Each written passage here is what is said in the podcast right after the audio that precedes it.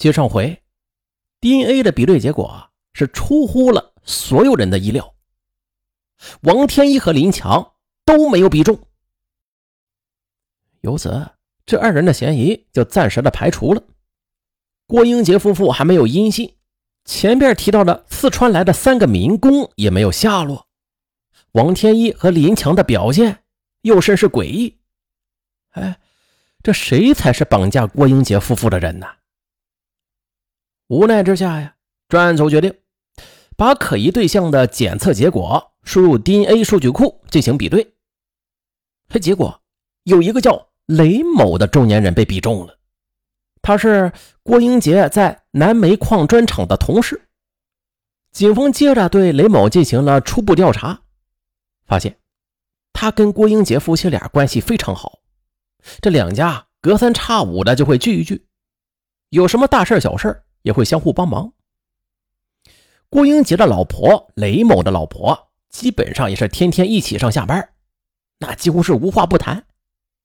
以两家的关系，雷某的烟头丢到了郭英杰的车里，似乎也说得过去。而且啊郭英杰夫妇在失踪后。雷某也一直在四处打听夫妻二人的下落。不过，雷某啊，他有过几次前科劣迹，为人又比较霸道，在南煤矿地区啊，这口碑不是特别好。而这次的 DNA 能够比中，那也是因为他过去有案底。然而，雷某会因为缺钱绑架朋友吗？专案组立马对雷某就展开了一系列的调查，但是并没有发现有什么异常。呃，这难道是 DNA 检测出错了？哎，没过多久啊，一组侦查员了解到，这案发前一个月，雷某在南煤矿的一个偏僻地方租了一间没人住的老房子，说是一个打工的朋友要来住。于是侦查员们马上就找到了房东。悄悄地进入到了这座破败不堪的老院落。这老房子分里外两间，因为常年无人居住，这屋子里到处都是灰尘。一双男士拖鞋丢在地上。哎，侦查员想起来了，郭英杰走的时候啊，穿的就是拖鞋离开的。这是这双拖鞋呀，它到底是不是郭英杰的，还得经过检验。除了拖鞋，侦查员还发现了几根比较新鲜的长头发。经过调查，民警得知，这头发的长度跟失踪女主人的头发长度很相近。接下来，侦查员们又在房间的角落里发现了几枚新鲜的烟头，而这几枚烟头和在郭英杰轿车内发现的烟头均属是同一个品牌，而且。他们的新鲜程度也类似，侦查员就提取了这几枚烟头的生物检材进行检验。几天之后，房间内遗留的拖鞋上检测出了郭英杰的 DNA 成分，长头发上也检测出了王秀兰的 DNA，由此证明郭英杰夫妇失踪前应该在那间出租屋里出现过。雷某的嫌疑迅速上升，可是。让民警感到奇怪的是啊，检测出来了失踪者的 DNA 成分，但是奇怪的是，那几枚烟头上的 DNA 成分却跟轿车里的烟头的 DNA 完全不同。也就是说，这老房子里的那几枚烟头不是雷某留下的，这这又是怎么回事啊？难道雷某他不是杀害郭英杰夫妇的凶手？可是郭英杰的拖鞋。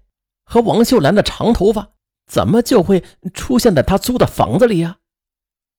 会不会是雷某伙同他人共同作案，将郭英杰夫妇给杀害的呀？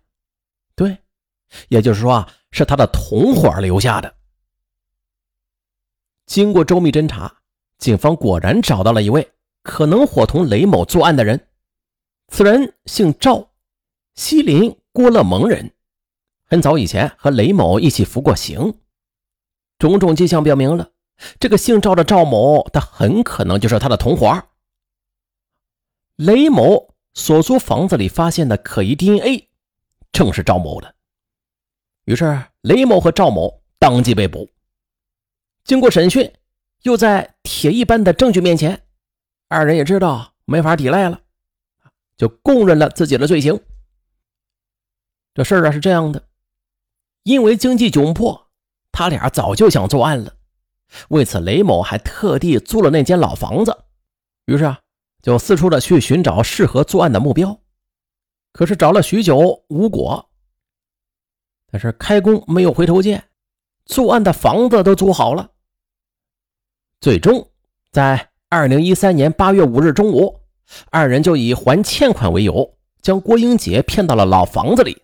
二人残忍的将郭英杰给杀害。可随后又以郭英杰喝多了为名，又前去郭英杰的家里，把郭英杰的老婆王秀兰也骗到了此处，然后再杀害。随后，二人又返回郭英杰的家里，搜得五万六千元，进行了分赃。只是这些赃款呢，二人在被抓时已经被挥霍一空了。那说到这儿。可能有听友会有疑问，那前边说的非常可疑的三个不辞而别的民工又哪去了？他们是干嘛的呀？哎，自然有疑惑，警方就得调查。事后，谭英介绍的那几个民工在附近的另外一个砖厂被警方找到了。原来，这三个民工在来到谭英给他们介绍的那家采石场之后，发现这工作条件和待遇不如意。商量之下，三人就这样不辞而别的就离开了。那么，案发之后表现反常的王天一和李银强呢？他俩不是也有嫌疑吗？事后，他们呢是向专案组承认，二人听说啊，郭英杰就刚刚跟他们做完生意之后，这夫妻二人就双双的失踪了，他们就害怕呀。担心把自己牵扯进案子里，所以呢，就自作聪明的接连说谎。